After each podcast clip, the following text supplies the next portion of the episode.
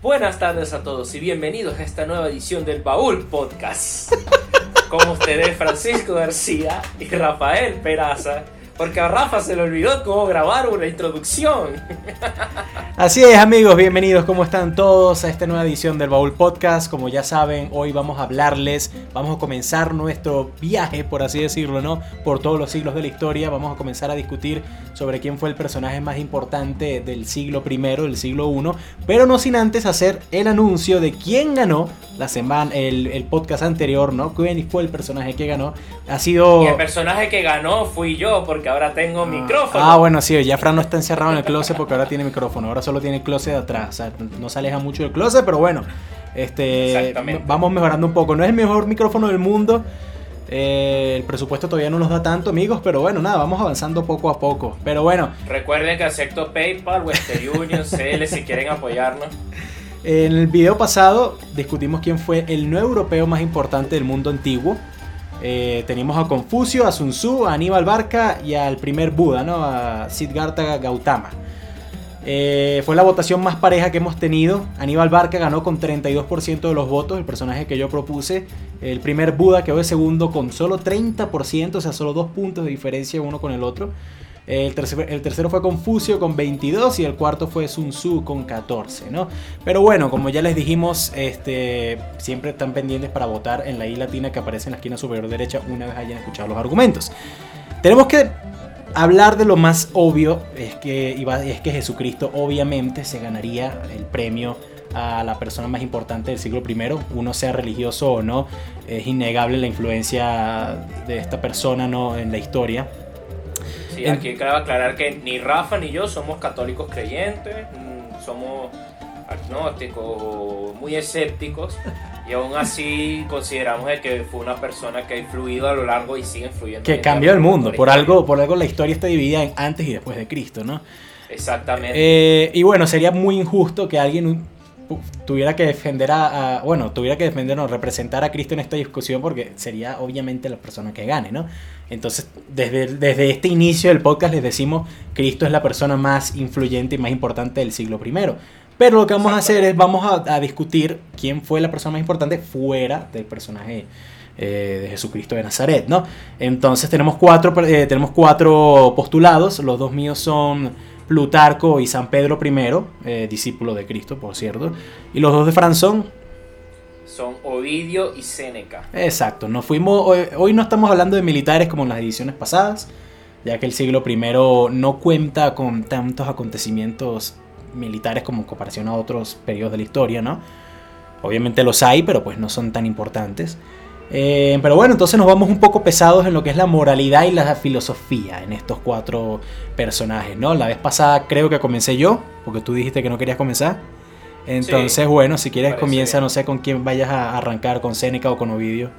Bueno, quiero arrancar con. Arranca y antes que nada, recuerden que es de las personas más importantes. No las más famosas, Sí. porque las más famosas son Nerón y Calígula. Claro. Pero son famosas Buena por las cosas malas, por poner a su caballo de senador, por quemar Roma, por intentar cogerse a su hermana. No, a su intentar mamá, y, no y- sé, y- etcétera. y lograrlo.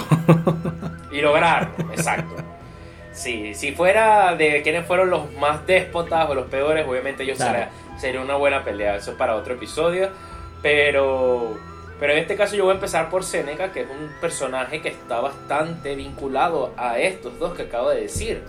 Seneca nació de la provincia de Córdoba, es español, o en la que en esa época era Hispania, la España bética. Eh, su padre también fue un importante orador y retórico de la antigua Roma, pero su familia, ah, si bien no era una familia de esclavos, era una familia con muy pocas, con muy pocas influencias. Séneca se abrió paso, fue un hombre, o si, siguió el legado de su padre y se abrió paso en todo lo que era el derecho romano, la política y la oratoria. Y es el filósofo que es el primer estoico. Séneca creó esta corriente que es el estoicismo, una corriente filosófica que después influenciaría totalmente. Rafa está haciendo caras raras, me, Sene- me distrae. Sene- Seneca fue importante para, para la, la- la idea estoica, claro que sí, pero no, no lo creó él. Pero es más importante. Pero no lo creó él. estoico. Tú dijiste que ¿Quién lo, lo creó? lo- no, no recuerdo exactamente, pero lo crearon los griegos, un griego 300 años antes de Cristo. Bueno, Te lo aseguro. El, estoico- el primer estoico más importante. No es el, bueno, es importante, claro que sí, eso no te lo voy a negar, pero no fue ni el primero ni el más importante, porque si hablamos del estoico más importante fue el emperador Augusto, eh, Augusto no, perdón, eh, Marco Aurelio. Pero eso es de la misma época. Marco Aurelio vino 400, tu- 300 años después de Cristo. Ah, pero lo confundí con Marco Antonio. Ah, ve, ve, y este es el que va, el que está presentando los argumentos. No, pero bueno, sigue, disculpa. Este, Bueno, yo tengo un libro de Seneca ahí, así que me lo mamas. no fue ni el primero ni más importante, te lo puedo asegurar. Pero bueno, sigue. Está bien. En fin, pero fue su influencia fue tan grande que en el barroco, que es una época dominada por el estoicismo, en todas sus expresiones artísticas, culturales y filosóficas, diversos filósofos como Jean-Jacques Rousseau, Denis Diderot, personas como Francisco de Quevedo, todos lo alababan y ha sido uno de los filósofos romanos más populares durante toda la historia. Eso es verdad, pero no digas que fue el creador del estoicismo. Está bien, no fue el creador del estoicismo, ya estaba pero no le quita su importancia. Ah, eso es verdad. No le quita de que él, él haya sido uno de los exponentes que lo haya popularizado más. También es verdad. ¿Ok? Ok, también es verdad, me parece bien. Dicho esto, Séneca tuvo que lidiar con dos personas muy conflictivas en su época como Nerón y Calígula. Si bien Séneca llegó a un punto en el que llegó a gobernar junto a otro senador, que se me olvidó el nombre porque es complicado, eh, la República Romana siendo como los consortes, los regentes de un bebé, un bebé emperador Calígula, si no me equivoco, mientras este tenía 5 años. Estos fueron después así se ganaron muchos enemigos y después fueron les obligaron pues a alejarse un poco de la política y a exiliarse y ahí fue cuando se fue todo al carajo en Roma.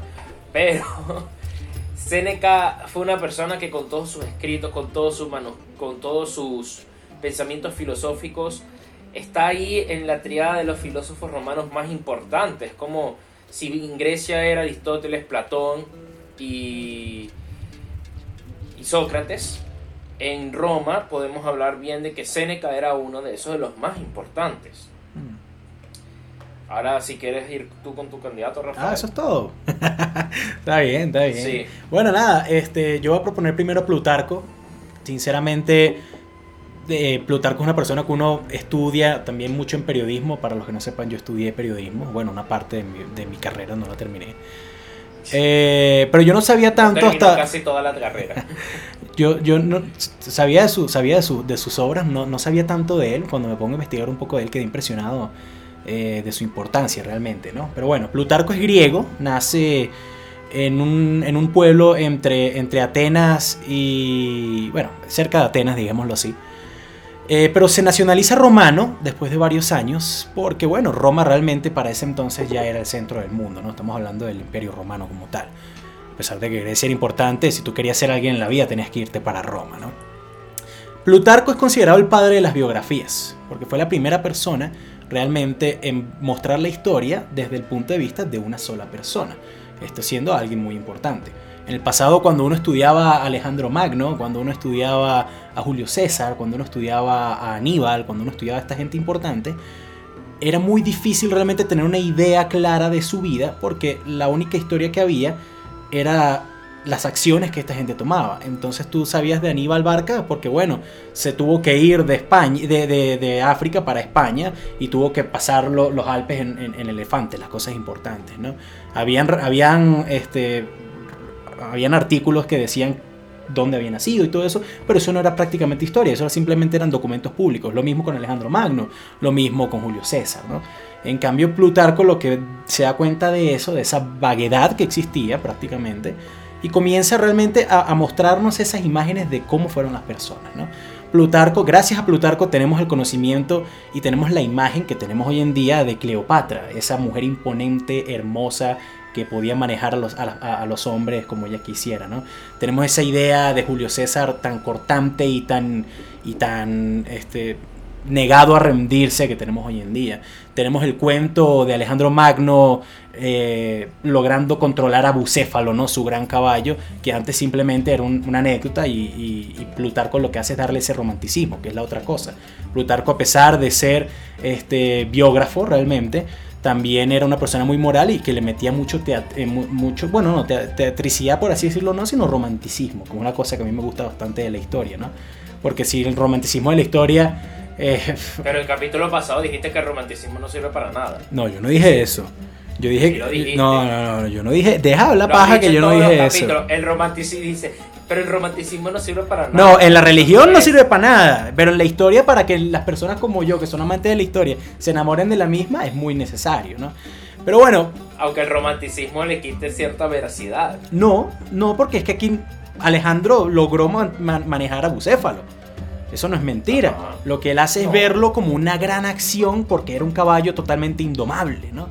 Este, y, así como también con, con, Cleopatra. Cleopatra era una mujer común y corriente, no sabemos si era totalmente hermosa. Lo único que sabemos... La verdad se sabe cómo se veía Cleopatra y no era muy hermosa. no, pero... No, no era muy, o sea, Todo, los estándares nuestros, claro, era muy hermosa. Porque si tú lo ves en, el, el, arte es totalmente diferente, ¿no? La belleza de Cleopatra estaba más bien en su atractivo más allá del físico, no era una persona un físico. Pero bueno. Aparte que se decía que era muy buena con los felatios. El bueno. el bueno. De todas formas, Plutarco es, ese, es la persona que introduce realmente ese estilo de biografía que tenemos, ¿no? De, eh, nacimiento, infancia, educación, eh, vida, acciones, anécdotas y muerte. Eso que vemos en cualquier artículo de, Wikipedia hoy en día cuando vemos la, vida de alguien o en cualquier libro de biografías, ¿no? Y no solo eso, Plutarco también introduce el libro de la moralidad, que para ese entonces, pues la moralidad era bastante vaga dependiendo de donde tú estabas, ¿no? Muchísima gente tanto, tanto el Renacimiento como el propio Shakespeare, este, veían el libro de la moralidad de, Plutarco realmente como unas bases de cómo ser un ser humano común y corriente. Tú hablas del estoicismo, Plutarco también se consideraba estoico. Eh, no era un exponente de este porque pues a pesar de que lo practicaba no hablaba de él, simplemente era una creencia de vida para él, ¿no? Eh, y bueno, básicamente eso. Realmente para mí Plutarco y para la historia es el padre de, las biografías, es el padre de la historia escrita hasta cierto punto de la forma en la que vemos a las personas. Él es la primera, la primera persona en el mundo registrado que compara realmente a dos personajes históricos, que es justamente lo que nosotros hacemos en estos videos, ¿no? Y se pone a ver quién es mejor. Eh, su, su, comparación más, más grande en la historia escrita fue justamente Alejandro Magno contra Julio César. Eh, fue la primera vez que eso se logró hacer o que alguien lo hizo realmente, ¿no? Por lo menos escrito. Y gracias a él también tenemos muchísima información de los espartanos. Fue la única persona que él vivió, el único historiador que vivió entre los espartanos y logró escribir cómo era su día a día. Porque antes de eso tenemos la imagen griega de los espartanos, que eran unos salvajes y unos amantes de la guerra. Plutarco nos no, muestra totalmente diferentes las cosas, ¿no? Eh, pero bueno, nada, básicamente eso es Plutarco, ¿no? Una persona que nos que también bajo sus escritos y no guardarlos en la biblioteca de Alejandría se salvaron todos sus escritos, no se quemaron. Es de los pocos filósofos, eh, escritores y historiadores de ese momento de la historia del que se, se estima tenemos más del 80% de sus trabajos, no como otros que sabemos que perdimos demasiado, ¿no? Y bueno, realmente pase lo que pase y lo que decían ustedes de quién es mejor, realmente considero que Plutarco una persona totalmente importantísima en la historia, ¿no? No, importante. Claro. Vamos a ver si es mejor. No, por eso digo, vamos a ver. Entonces, te queda Ovidio. Mi segundo. Mi segundo es Ovidio, un famoso filósofo. Este, mm, él sobre todo era gran escritor y literato, Ovidio. Ovidio amante del teatro. cuestiones de política, amante del teatro. Ovidio escribió parte de tragedias y es bastante más reconocido es mediante su famosa obra El arte de amar y las metamorfosis, obras que han llegado hasta hoy en día, hasta, hoy en día, hasta acá. Se ha estudiado mucho sobre él como un gran este, filósofo y poeta. estas obras eran básicas sobre cómo uno pudiera mencionar el cómo era un estilo de vida, o sea, gracias a Ovidio, porque por más que sea, se dice que el arte imita la vida. Y mediante el arte de Ovidio se puede ver un poco cómo él también buscaba imitar lo que era el estilo de vida romano. Si bien, como Rafa menciona, existen gente como biógrafos que explica muy bien cómo son costumbres, cómo son civilizaciones desde un punto de vista más científico y estoico, también, y eso es algo que nosotros no hemos podido dar cuenta en estos tiempos de encierro, mm. que también el arte es algo extremadamente necesario porque al final el arte es algo que nos, nos ayuda a mantenernos cuerdos, nos ayuda a mantenernos sanos mentalmente. Si nosotros comemos para alimentar nuestro, nuestro cuerpo, el arte es el alimento, lo que se podría decir para nuestra alma. Por eso Ovidio, una de sus grandes obras como el arte de mar, es de que aparte él te enseña cómo amar, o sea, cómo amar a, a, tu familia, cómo amar a tus padres, cómo amar a tu, pues, a tu gran amor, a tu esposa.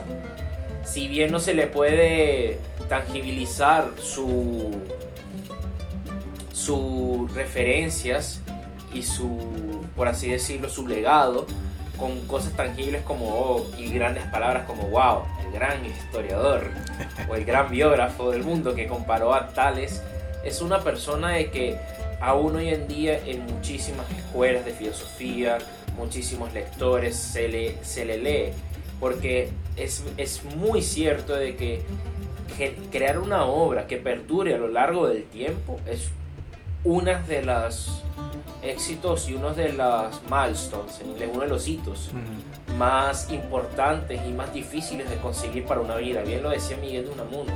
Él buscaba era conseguir el recuerdo, la inmortalidad. Y si bien acabo de citar a una ahora voy a citar a Cancerbero. Ah, diciendo de que solamente, solamente se muere, solamente se muere, no se muere que está muerto, sino aquella persona que se le olvida y Ovidio no ha sido olvidado en este momento. Está muy bien, está muy bien, excelente, buena, buena introducción, no te lo voy a quitar. Y bueno, hablando de personas que no han sido olvidadas por la historia, mi último personaje es San Pedro, ¿no? Su nombre original Simón. Eh, para bueno, San Pedro realmente es el, no, es el, no es el primer eh, discípulo de Cristo, pero sí es el más importante según los escritos, ¿no? Los, los, escritos sagrados, sí. Es el más mencionado en la Biblia. Este, y bueno, por algo. Más importante es Juan. Juan, ¿por qué?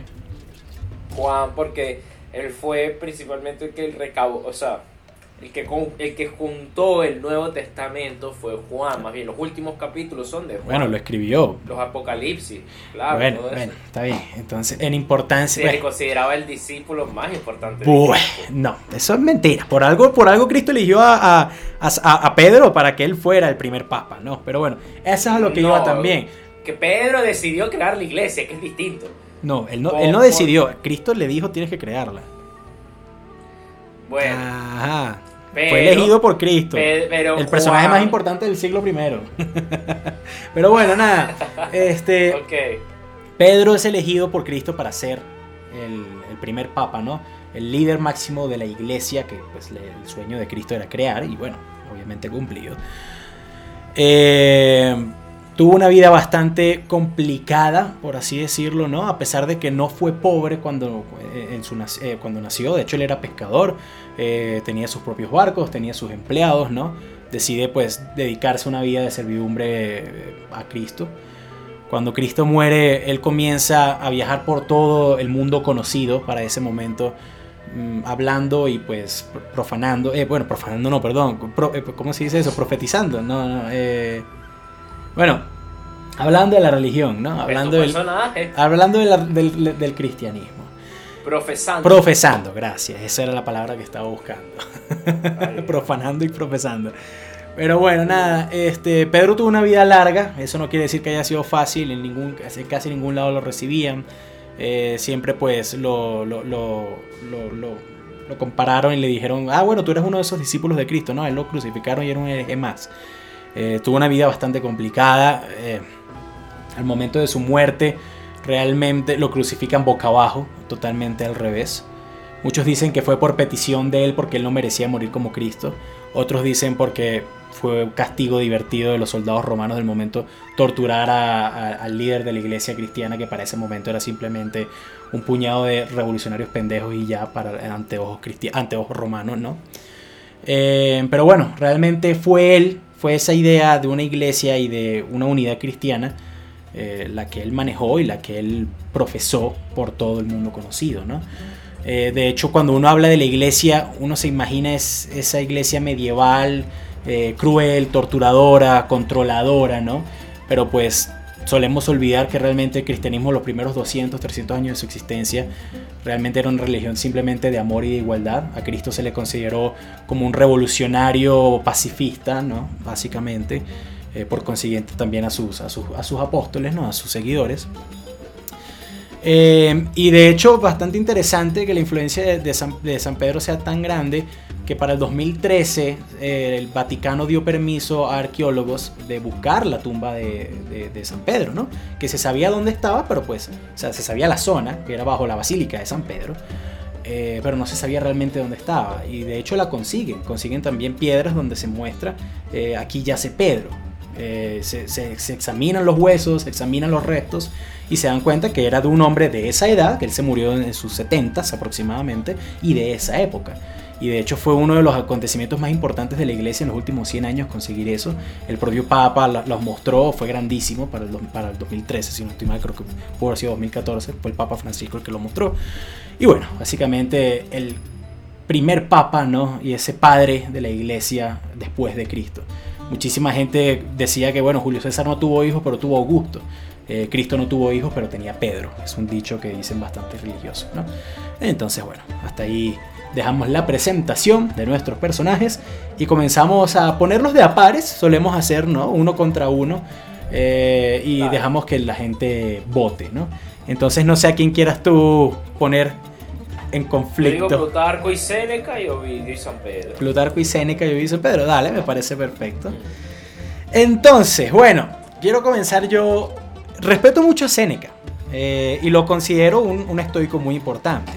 Yo también me considero, no, no estoico importante, pero sí me considero estoico. pero bueno, este, me ha tocado estudiar a Seneca y sé su importancia, pero primero que nada no es el estoico más importante de lejos. Entonces, ¿quién es? Coño, realmente creo que es Marco Aurelio, sinceramente. Marco Aurelio, real, el primer emperador romano que se consideró estoico, uno de los emperadores romanos más importantes. ¿Ah? Muchísimos expertos dicen de que Seneca es el estoico más importante. Y de paso, tu argumento fue que lo creó y no. El eh, eh, la idea estoica viene de hace mucho. Eso no lo, eso no, no, no lo creo, me equivoqué, me ah, confundí. Y Seneca es importante. Pero si es de los más importantes estoicos que Claro que sí, pero de todas formas no es el más importante de esa corriente de pensamiento. Este... Más importante que Marco Aurelio, sí. eso entra en debate.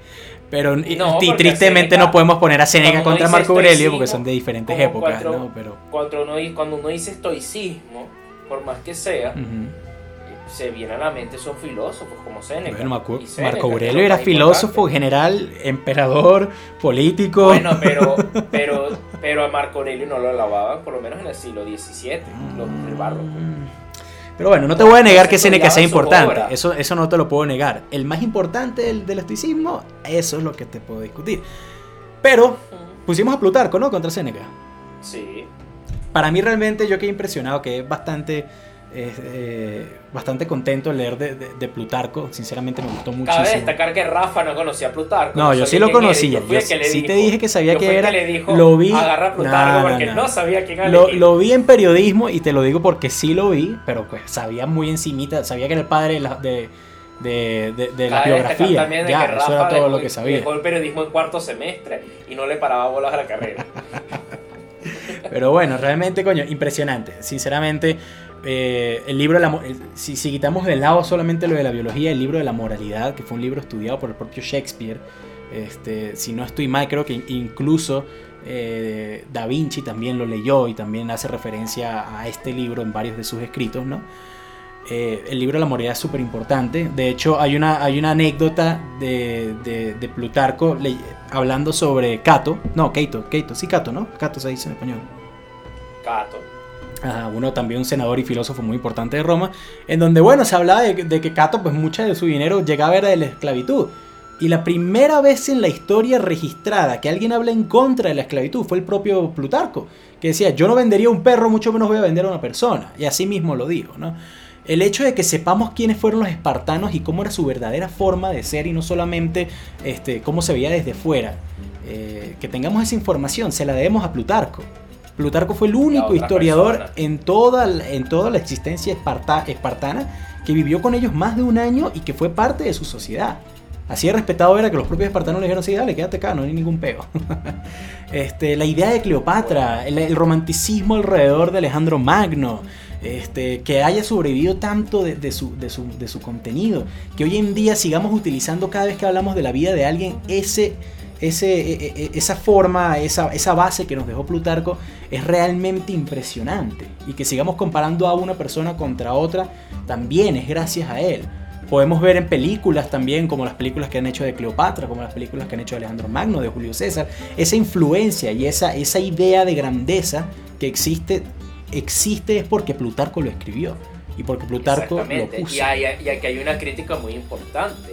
Futuros historiadores que después han visto por más documentos, han criticado que muchas veces Plutarco en pro de realzar y de alzar historias y mitos y leyendas, a veces se tomaba ciertas libertades a la hora de escribir la historia. No sé si libertades. sabemos que la historia, la historia es de que la escribe. Bueno, ciertas libertades es una manera de decir. Sí, sí, sí. que, exageraba un poco. ciertos hechos. No te lo voy a negar.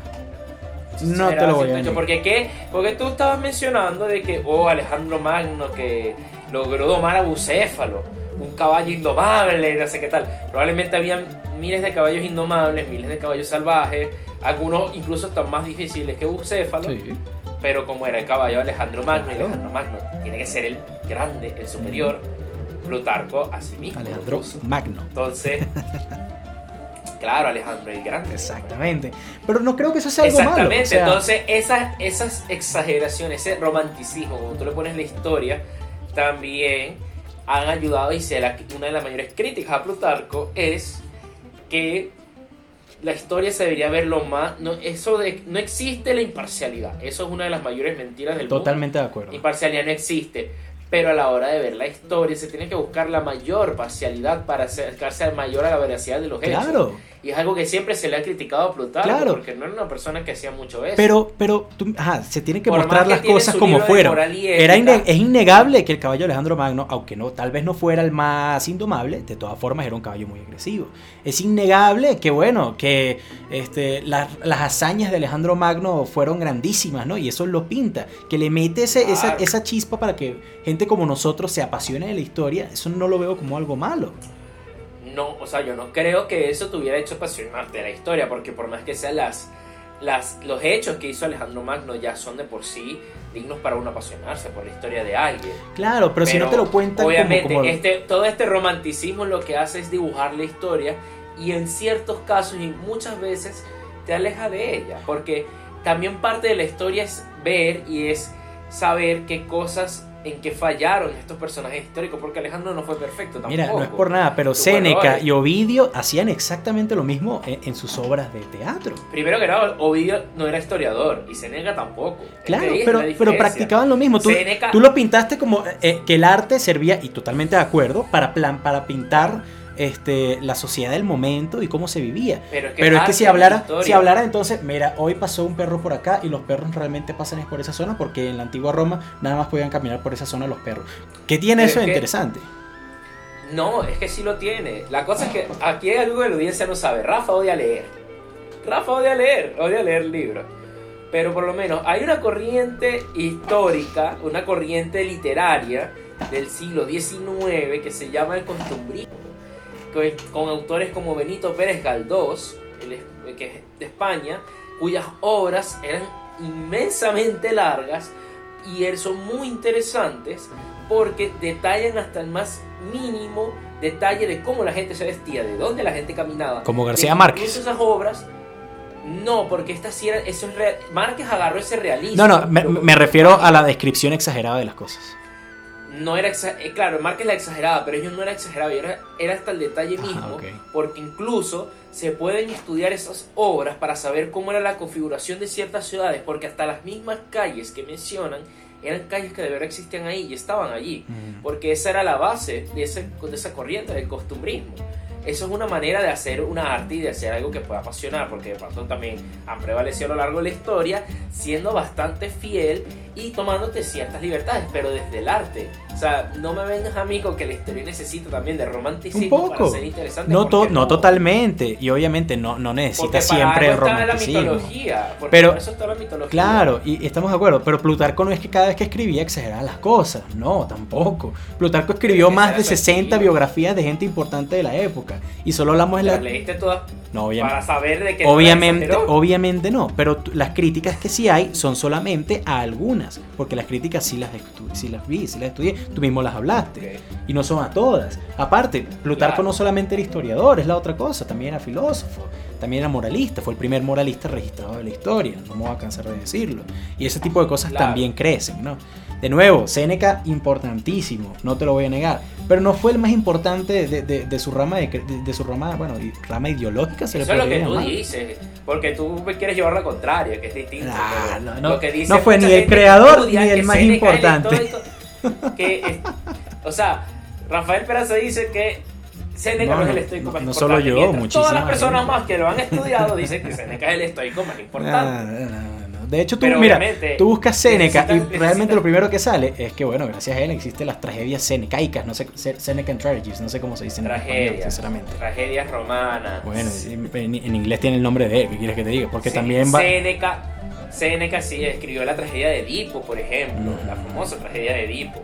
Pero también Séneca fue un gran político. Es más, no tiene que ver, pero me gusta el dato. Séneca no pudo ni siquiera matarse a sí mismo. Intentó suicidarse como ocho veces, cosa que no es muy estoica, déjame decirte. Este, Es verdad, una de las mayores críticas hacia Séneca es que si bien su obra sobre el estoicismo era muy buena, él fracasaba un poco predicándole su propia vida. Ahí está, esa Pero es la no otra. de que Entonces, me estás hablando de, de, según va, tú, el estoico más más importante de, la eso, historia que no practicaba el de estoicismo. que es, que es el ser humano sin conflicto y sin dualidad en su propia identidad y ser. Pero no lo practicaba. nosotros. No lo practicaba, no lo practicaba sí lo practicaba, solamente que no era bueno, es distinto, pero lo hacía. Pero eso, Mira, o sea, yo puedo decir es que soy futbolista, pero que, es pero como no a soy tra- bueno, entonces no, coño, o sea. No, pero es que como que tú me digas de que alguien que nunca jugó fútbol no puede escribir sobre fútbol, sí puede. Ahí tienes Ah, José está Mourinho, un técnico importante que que, ha ganado Champions futbolista, es League. verdad, es verdad. No fue futbolista ni siquiera. Pero bueno, no jugaba O fútbol. sea, esa es la otra. Trató de matarse como ocho veces. No sé si sean ocho, pero fueron más de dos, te lo puedo asegurar. Bueno, Y sí, no fue sino hasta que trató de cortarse pues. las venas, que ni siquiera le salía la sangre, porque él tenía esa enfermedad que la sangre se le coagula muy rápido. No recuerdo el nombre, ¿cómo se llama? Este, entonces la sangre no, no le salía, tampoco no pudo matarse. Le tocó, le tocó un soldado romano, que creo que fue, no sé si fue Calígula, sé que fue un emperador el que lo quería muerto. Este, que hizo muerto mucha gente. Sí, pero bueno, al final le hicieron el favor, le dijeron, mira, vente con nosotros, te vamos a llevar uno de estos baños calientes romanos que vienen en todos lados, y ahí se metió, entonces la, la sangre se le descoaguló y ahí logró morirse, o sea. pero bueno, Fran, este, yo creo que ya los argumentos para Plutarco y para Séneca están bastante claros. Ya va, yo no he terminado de hablar de Seneca, tú hablaste Ah, de bueno, Plutarco todo bueno, este rato y dale, solo dale. te refuté. Dale, está bien, O está sea, bien, dale, dale, dale, tranquilo, pensé Se- que, que ya. hace, rato que había dicho de que Seneca fue un concepto de Calígula, no fue de Nerón, pero también estuvo en el mandato de También, Calígula. sí. Y también en el de Claudio y de Tiberio y en el de Trajano. Se murió, O sea, se murió viejo, Séneca, creo que de 80, 70 se- años. de no, 65 Ah, años bueno, murió Seneca. ok. Pero igual para la época es como ahorita morirte de 90 Sí, años. exacto. Pero entonces, imagínate que fue una persona que en esa época de Roma, que básicamente era un desastre, fue un desastre, y que básicamente iban matando y cayéndose senadores y, y consortes y demás, cónsul, un 3x4. Seneca logró sobrevivir eso, o sea, al final él intentaba era matarse, pero eso es otro tema. Ya eso es problema de él psicológico, pero no se le puede ver Ajá. de que Seneca, o sea, tenía una estrategia política y tenía un ingenio para za- zafarse de la muerte, porque aparte que se intentó matarlo, intentaron matar muchas veces. También.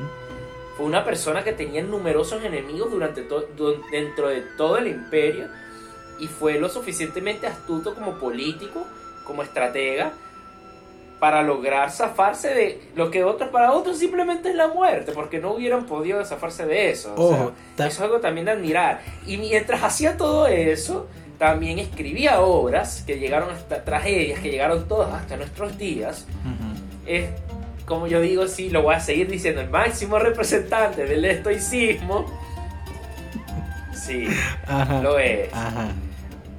Y, y fue tan así su obra, tan importante, de que en el propio los años 1600, la los mismos escritores de esa época de distintos países de Europa, o sea, estudiaban a Séneca y, y lo llevaban hacia el nivel casi que como si fuera un dios de la filosofía, de lo bueno que era. Incluso sus propios escritos no fueron prohibidos por la Iglesia Católica, tu lindo San Pedro.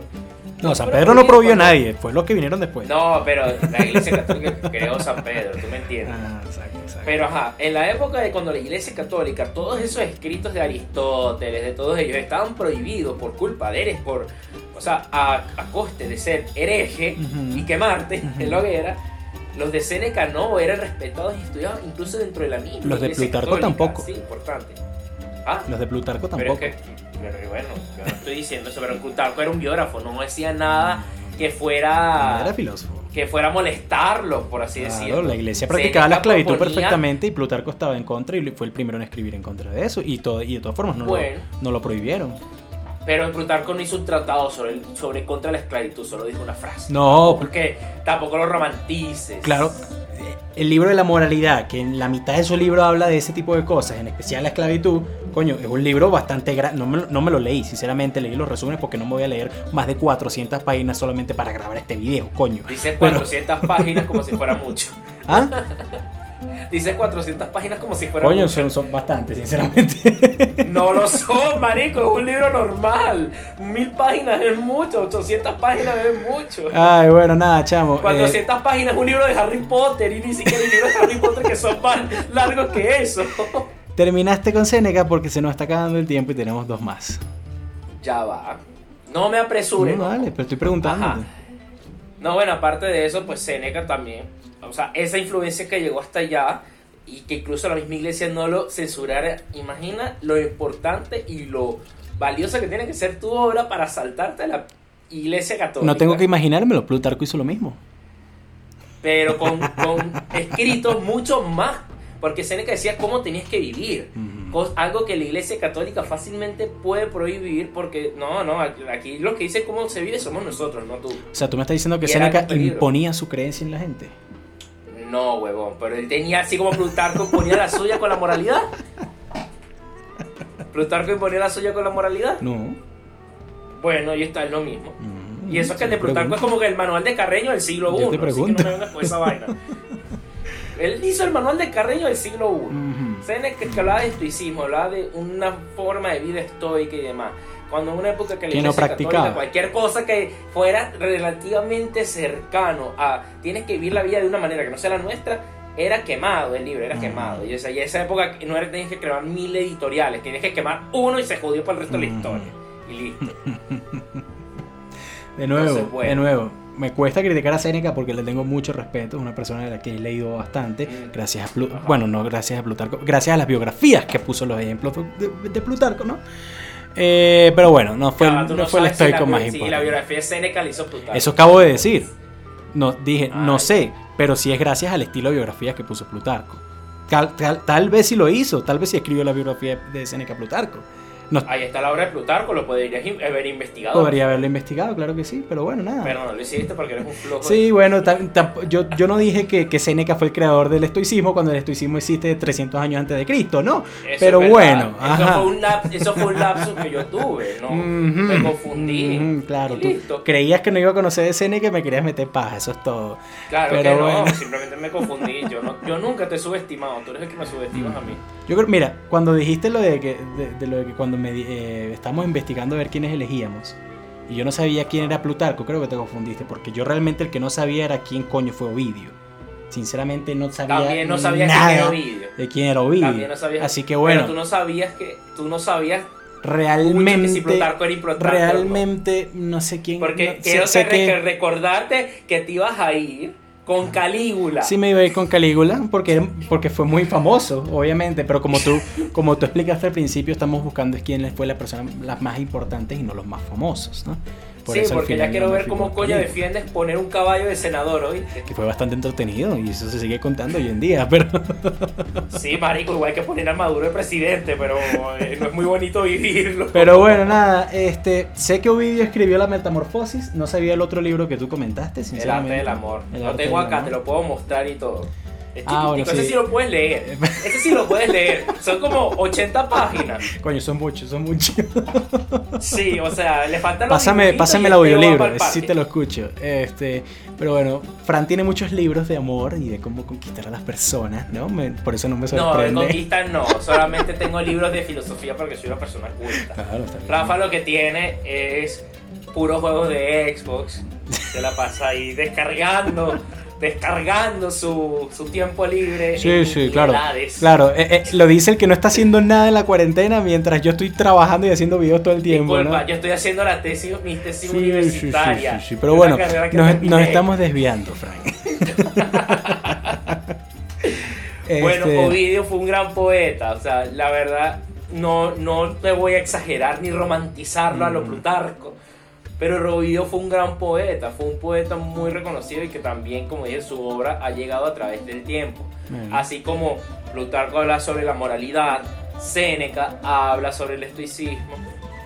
Ovidio se va un poco más por otra rama, porque Ovidio habla también sobre cómo ser feliz. No, no es un cínico, no, el cínico en el sentido del Diógenes es el cínico, no como uno lo dice ahora, que son, es un concepto bastante bastardeado. Pero si bien es una persona que habla sobre, sobre lo que es de verdad, algo que incluso la psicología tomaría un tiempo mm, cientos de años después, que la psicología te dice de que claro, para tú, o sea, el, el estado de felicidad como tal no existe, esos son pequeños momentos pero si bien puedes ser una persona estable, tienes que tal vez no dejar que tantas cosas exteriores te afecten, tienes que hacer introspección dentro de ti mismo para ver qué son las cosas que a ti te molestan de ti, que te hacen sentir mal, ver cómo las resuelves. Habla un poco, un poco estoico entonces. Un poco del despojo, ¿verdad? No al nivel de un estoico, porque un estoico de verdad lo aplica un poco más al extremo. por eso un poco. Y ya eso lo hablaba antes el mismo vídeo, en sus poemas. Ya, obviamente, de una forma menos científica, muchísimo más romantizada, porque por más que sea, él lo estaba haciendo como arte, no como investigación. Pero vídeo ya lo trataba de por sí en, sus poemas. Por sobre todo en este de El arte de amar, o por lo menos el de la metamorfosis. Lo habla así, sobre, habla mucho sobre lo que es la naturaleza humana y son al final ideas y pensamientos que se tratarían muchísimo después. Claro, pero que se trataron antes también. Menos a él. Sí, obviamente se trataron antes, pero eh, estamos hablando de Ovidio, ya pasamos el antes. Si querías hablar del antes. A lo, que me refiero es que no fue ni el primero ni el más importante. Yo no dije eso. No, no, no, yo, yo sé que no lo dijiste. Yo, dije que ha sido uno de los que, porque obviamente entre tanto filósofo y escritor, que de paso no es como ahorita de que el que se quiere ir a filosofía y demás lo hace ¿verdad? por pura pasión, porque sabe que va a morirse de hambre. sí. En esa época era como decir yo soy filósofo, es como decir yo soy un ingeniero, vivía, yo soy un médico, soy un abogado. pero bueno, Frank, no fue ni el primero ni, el más ni, ni uno de los más importantes, pero tú sabes quién sí fue el primero y uno de los más importantes. Papa. Ah, San Pedro, exactamente. Ajá. ¿Qué me vas a criticar de San Pedro? ¿Qué te voy a criticar de San Pedro? Bueno, primero que nada, creo la iglesia católica. Eso es una crítica bastante no. no, porque es que ese es el problema. Ese es el problema que tenemos hoy en día. Yo pienso exactamente muy parecido a ti. estás, estás bien claro de eso. Pero. Yo sé que, yo sé que la iglesia católica de esa época era distinta a la de La pólvora se creó. La, pólvora se creó como show. Como fuegos artificiales. Ese fue el primer uso de la pólvora. De la pólvora a pesar de que no era lo que estaban buscando, fue el primer uso de la pólvora. Que después alguien, años y años después, lo utilizará como un arma y como un objeto para... Ya va, los chinos también utilizaban armas a base de pólvora. Años después. años después. Y no fue con la intención de lo que se creó la pólvora. Este, San Pedro crea la iglesia simplemente... con el átomo y la bomba atómica y Einstein. Bueno, y tú le echas la culpa a todos los muertos de las bombas de las bombas en Hiroshima y Nagasaki a Einstein y a Oppenheimer. No. No, exactamente. O sea, San Pedro, San Pedro crea la iglesia como algo humilde, como algo simplemente para ayudar a, los pobres, cosa que hacía Cristo y cosa que hacían todos los apóstoles. Este, ellos nunca, de hecho nunca, hay un rumor, hay varias, varias escrituras que dicen que supuestamente cuando van a capturar a Cristo, San Pedro saca una espada y le corta una oreja a un soldado para defender a Cristo. Pero eso no es nada. Pero ya va, eso lo dudo mucho porque San Pedro fue el que negó a Cristo tres veces. Esa es la otra. San Pedro lo niega tres veces, es verdad. Y eso demuestra también su humanidad. Y después, y después lo acepta tres veces. Y después lo acepta tres veces. negar tres veces a la persona más importante de la historia. Claro, pero eso le da aún más todavía personalidad y también lo hace el elegido principal de Cristo para llevar la iglesia. Porque es que él sabe que realmente, y de hecho tú te pones a estudiar la vida de San Pedro, bastante interesante, sinceramente. Eh, y San Pedro siempre, nunca fue ciegamente, eh, eh, ¿cómo se llama? Un seguidor de Cristo. Cuando Cristo hacía algo, San Pedro decía, mira Cristo, y si no lo hacemos de esta forma, o mira Cristo, no estoy de acuerdo, o mira esto. Siempre también fue una persona que no lo criticaba, obviamente, pero sí le hacía, pues, o sea, no lo criticaba de mala forma, sino de crítica constructiva, a lo que me refiero, ¿no?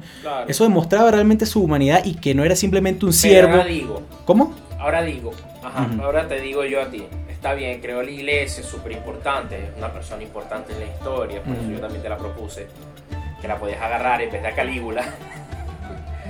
Ah. Y, pero una cosa, si al final su idea también se bastardió y se convirtió en algo distinto, o porque yo no sé quién coño creó la pólvora, un chino por allá en el año antes de Cristo, no sé qué tanto. No, no fue después, pero ajá, entonces. Bueno, donde haya sido, yo no sé quién creó la pólvora, solo sé que fueron los chinos. Sí. Listo. Como entonces, tu punto.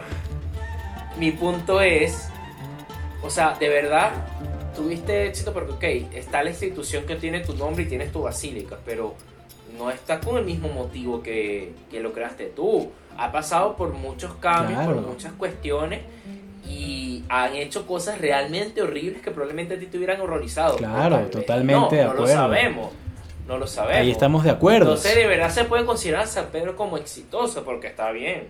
Siguió su idea. Mira. Siguió lo que hizo Cristo, lo creó y lo crucificaron al revés. chao. Entiendo todo eso que tú estás diciendo y tiene cierto y tiene mucho sentido, sinceramente. Ya, ya depende, como tú muy bien lo dices, depende de cómo lo veas.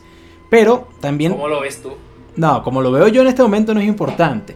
O sea, yo creo que sí es nuestro debate, huevo. Pero ya va, espérate, vale. A lo que a lo que yo voy a llegar es que el título de estos videos y lo que siempre estamos hablando es quién fue el más importante. Importancia puede ser algo bueno o malo. Hitler fue súper importante. Sí. Totalmente, ¿verdad? Sí, claro que sí. Este, que las cosas que hizo sean buenas o malas, obviamente fueron malísimas. Pero es que yo no, estoy, yo no estoy diciendo que si lo que hizo la iglesia fue bueno o malo. Yo estoy diciendo, está bien, fuiste importante, pero estamos hablando que Plutarco fue importante porque al medir la importancia del pasado es sobre cómo ésta ha llegado a influir en el presente.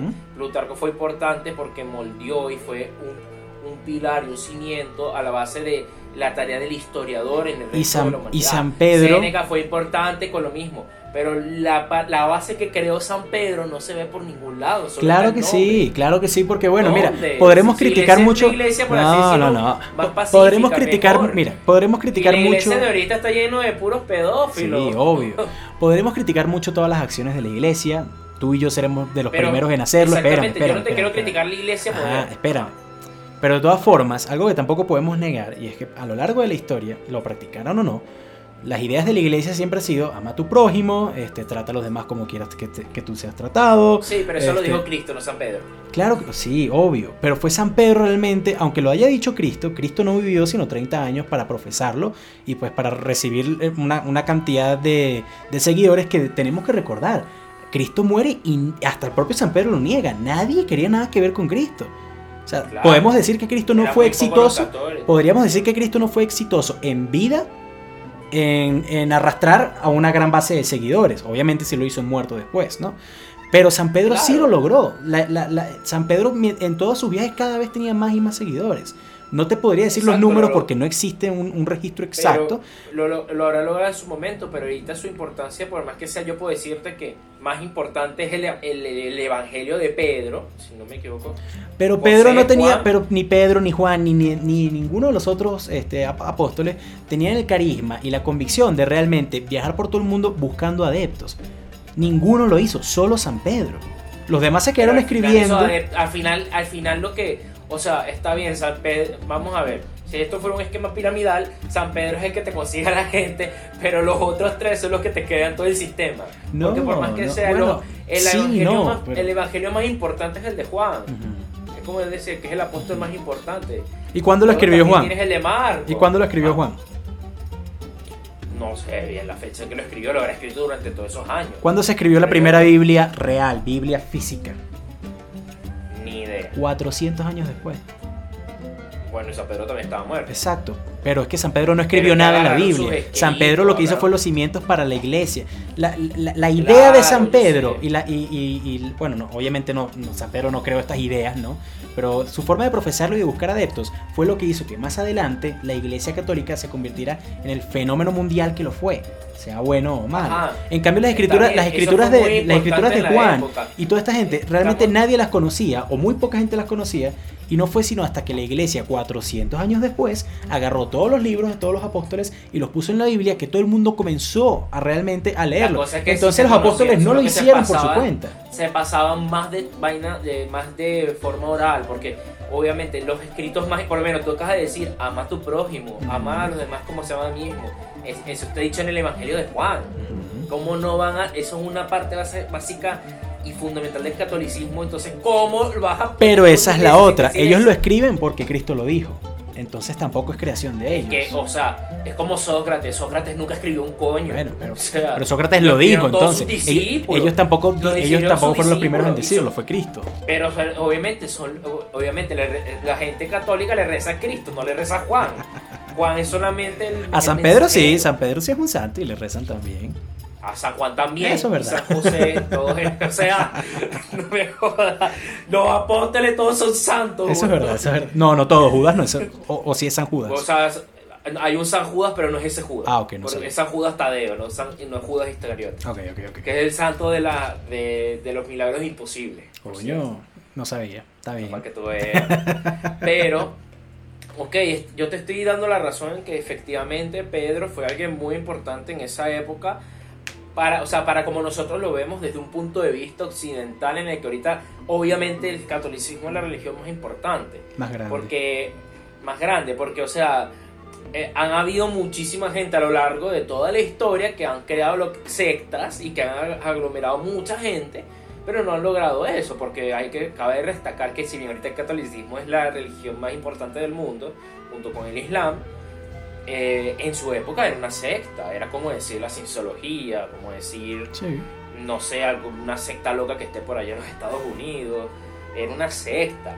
Pero dicho eso, cabe también destacar de que la, la iglesia que, que, él, que él quería crear no es la iglesia que tenemos ahora, ni que tuvimos a lo largo de la historia. Eso es verdad.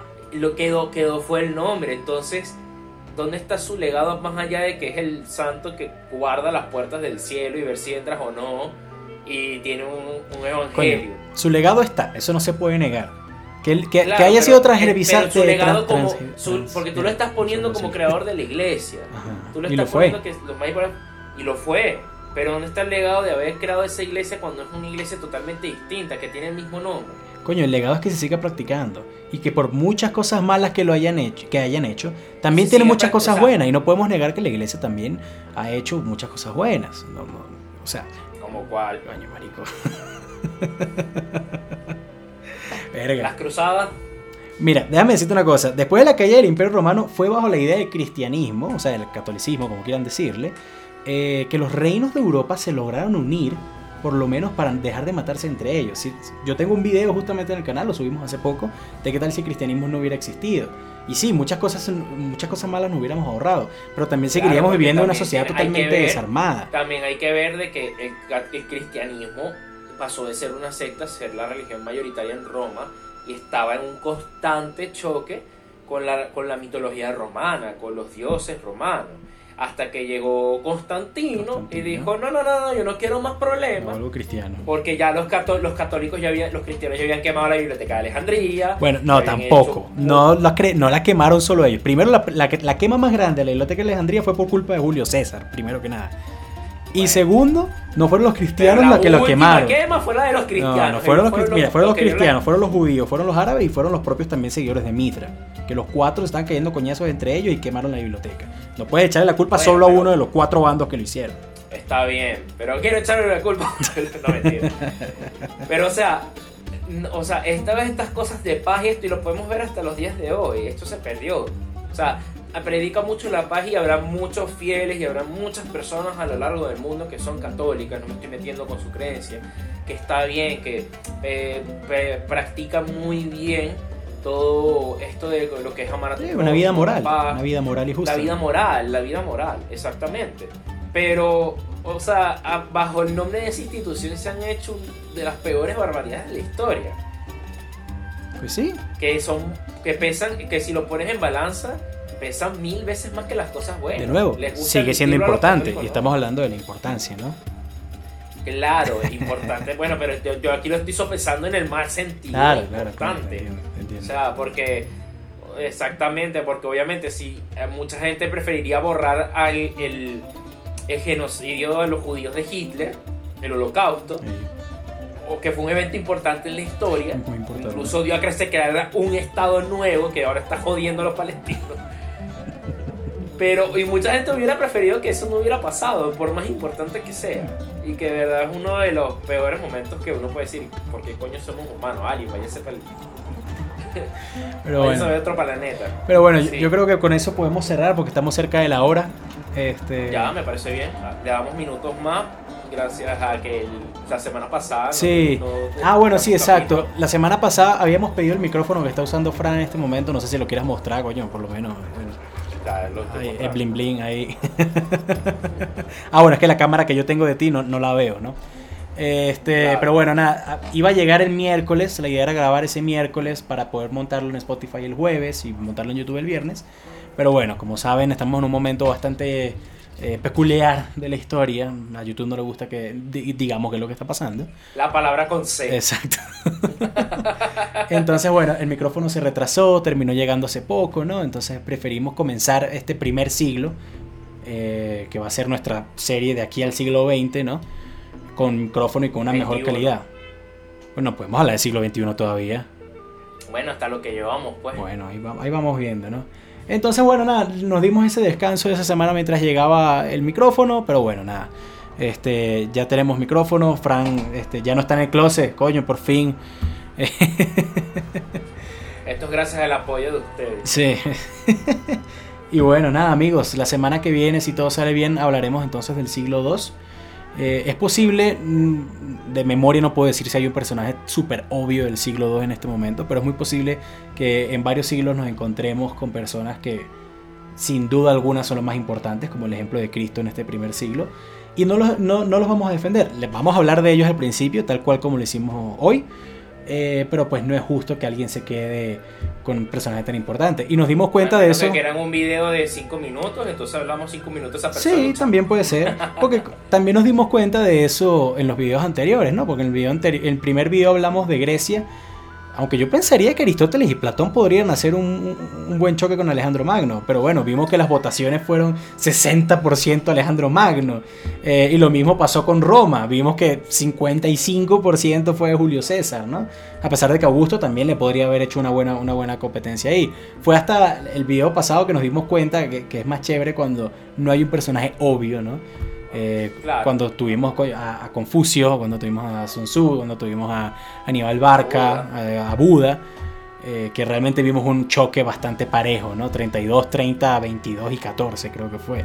Sí. Eh, entonces, bueno, así vamos a proceder, ¿no? Aquí, de aquí en adelante cuando hablemos de, personajes muy obvios para algún siglo. Pero bueno, la semana pasada, bueno, el, video pasado, perdón, yo dije una frase al final que me gustó mucho. ¿Cómo fue? Este, dos pendejos hablando de cosas que hoy en día no tienen nada que ver. Algo así fue. Ah, sí, sí. Bueno, somos dos pendejos hablando de cosas que hoy en día no importan, no tienen nada que ver. Pero bueno, nada, exactamente. No se tomen las cosas tan en serio, amigos. Somos dos pendejos hablando de cosas que hoy en día no tienen nada que ver. Exacto, somos dos panas hablando de Recuerden esto. que estamos, recuerden que la gracia de esto es hablar con la menor información posible. No, tampoco. Pero eso es lo que hacemos. Pero sí, bueno, nada, amigos. Este, básicamente eso. Gracias. No se olviden de votar en la esquina superior derecha sus personajes favoritos eh, y lo- con los que mejor argumentos crean que se defendieron. Y ya. Entonces, sin nada más que agregar, nos despedimos, amigos. Muchas gracias a todos. Hasta la próxima semana.